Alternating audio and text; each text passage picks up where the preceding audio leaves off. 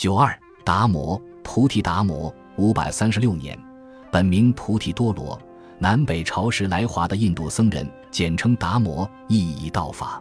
达摩出身贵族，乃婆罗门众姓，是南印度国香智王第三子。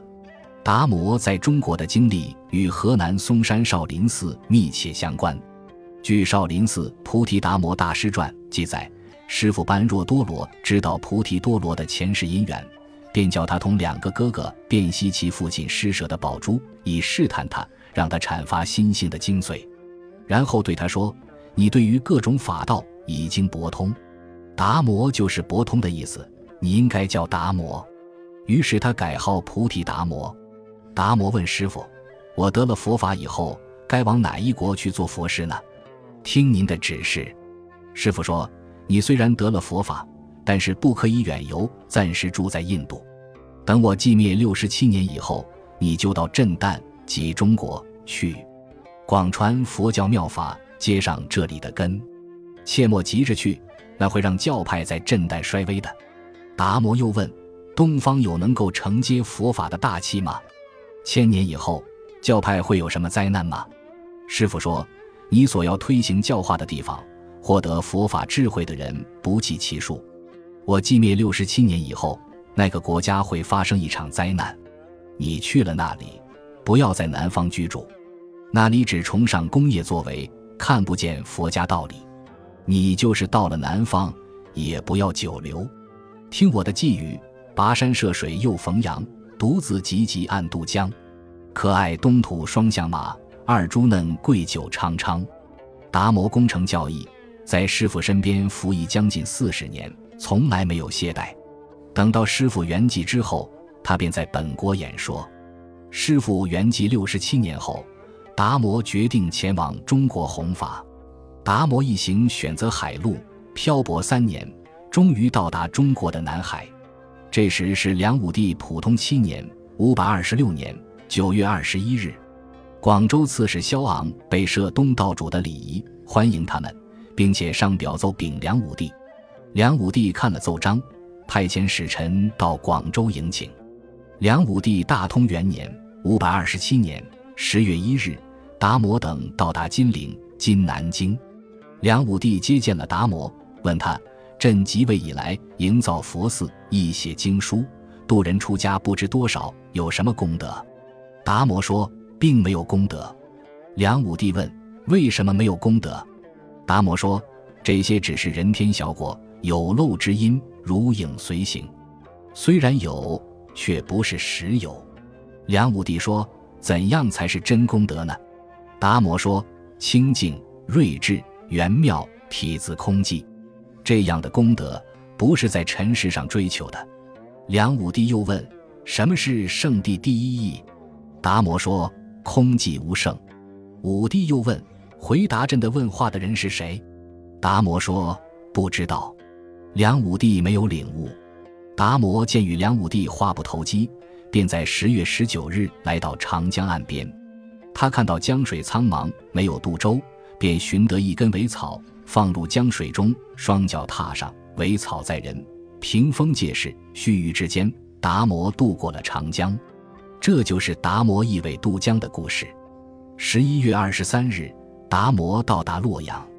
这时是北魏孝明帝孝昌三年（五百二十七年），达摩下他在嵩山少林寺面壁而坐，整天默默不语。僧人不知道是怎么回事，管他叫闭关婆罗门。其实这是达摩禅法。唐释道宣著《许高僧传》记载，达摩的禅法是凝住闭关，无自无他，凡圣第一，坚住不移，不随他教。与道冥福，既然无为，认为通过闭关可达到与道明福及自身与真如佛性相契合的目的。不过，当时的僧人对此一无所知。洛阳有个僧人名叫神光，听说达摩住在少林寺，便来到少林寺拜访自己最心驰神往的圣人。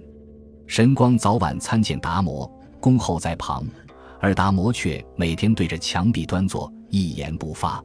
神光听不到达摩的教诲，心想：过去的人求学访道，饿了把骨头敲开吸食里面的骨髓，从身上扎出血来暂时充饥，割下珍贵的头发掩埋在泥里，或者舍身跳崖去喂老虎。古人尚且如此，我又是什么人呢？一日晚上，鹅毛大雪突降，神光站在殿外一动不动。到天亮时，积雪已没过他的膝盖。达摩见此，怜悯地问道：“你久久地站在雪地里，要求什么事？”神光悲苦地流下泪来说：“只希望和尚慈悲为怀，打开甘露门，普度众生。”达摩说：“诸佛有无上妙道。”是天长地久、勤奋精进、行难行之事、忍难忍之情而修得的，哪能凭小德小智、轻慢之心就想得到真诚，白费辛苦？神光听了佛祖的教诲激励，悄悄拿了一把快刀，砍断了自己的左臂，将残臂放在达摩面前。达摩知道他是堪成大业的法器，就说：“诸佛最初求道的时候，为了正法而忘掉了星海。”你今天在我面前砍断手臂，你所追求的也可以得到。达摩于是给他改名叫慧可，收其为徒。九年后，达摩认为慧可学到了他的精髓，并在返回印度前将袈裟传给了慧可。达摩叮嘱慧可说：“过去如来把他的清净法眼传给迦叶大士，然后又辗转嘱托传到我手里。我现在交付给你，你要护持。我把袈裟也传给你。”作为传法的信物，他们各有自己的含义，应该知道。慧可说：“请大师指示。”达摩说：“内传法印，以便政治与真理相契合；外传袈裟，以便教派承传旨意明确。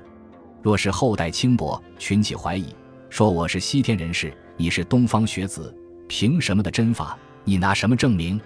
你如今接受这袈裟和佛法，以后遇上灾难。”只消拿出这衣裳和我的法纪，就可以表明化道无碍。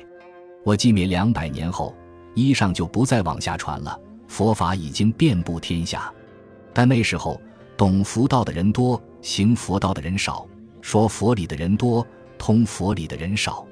私下的文字，秘密的正说，成千上万。你应当宣传阐发正道，不要轻视了没有真悟佛理的人。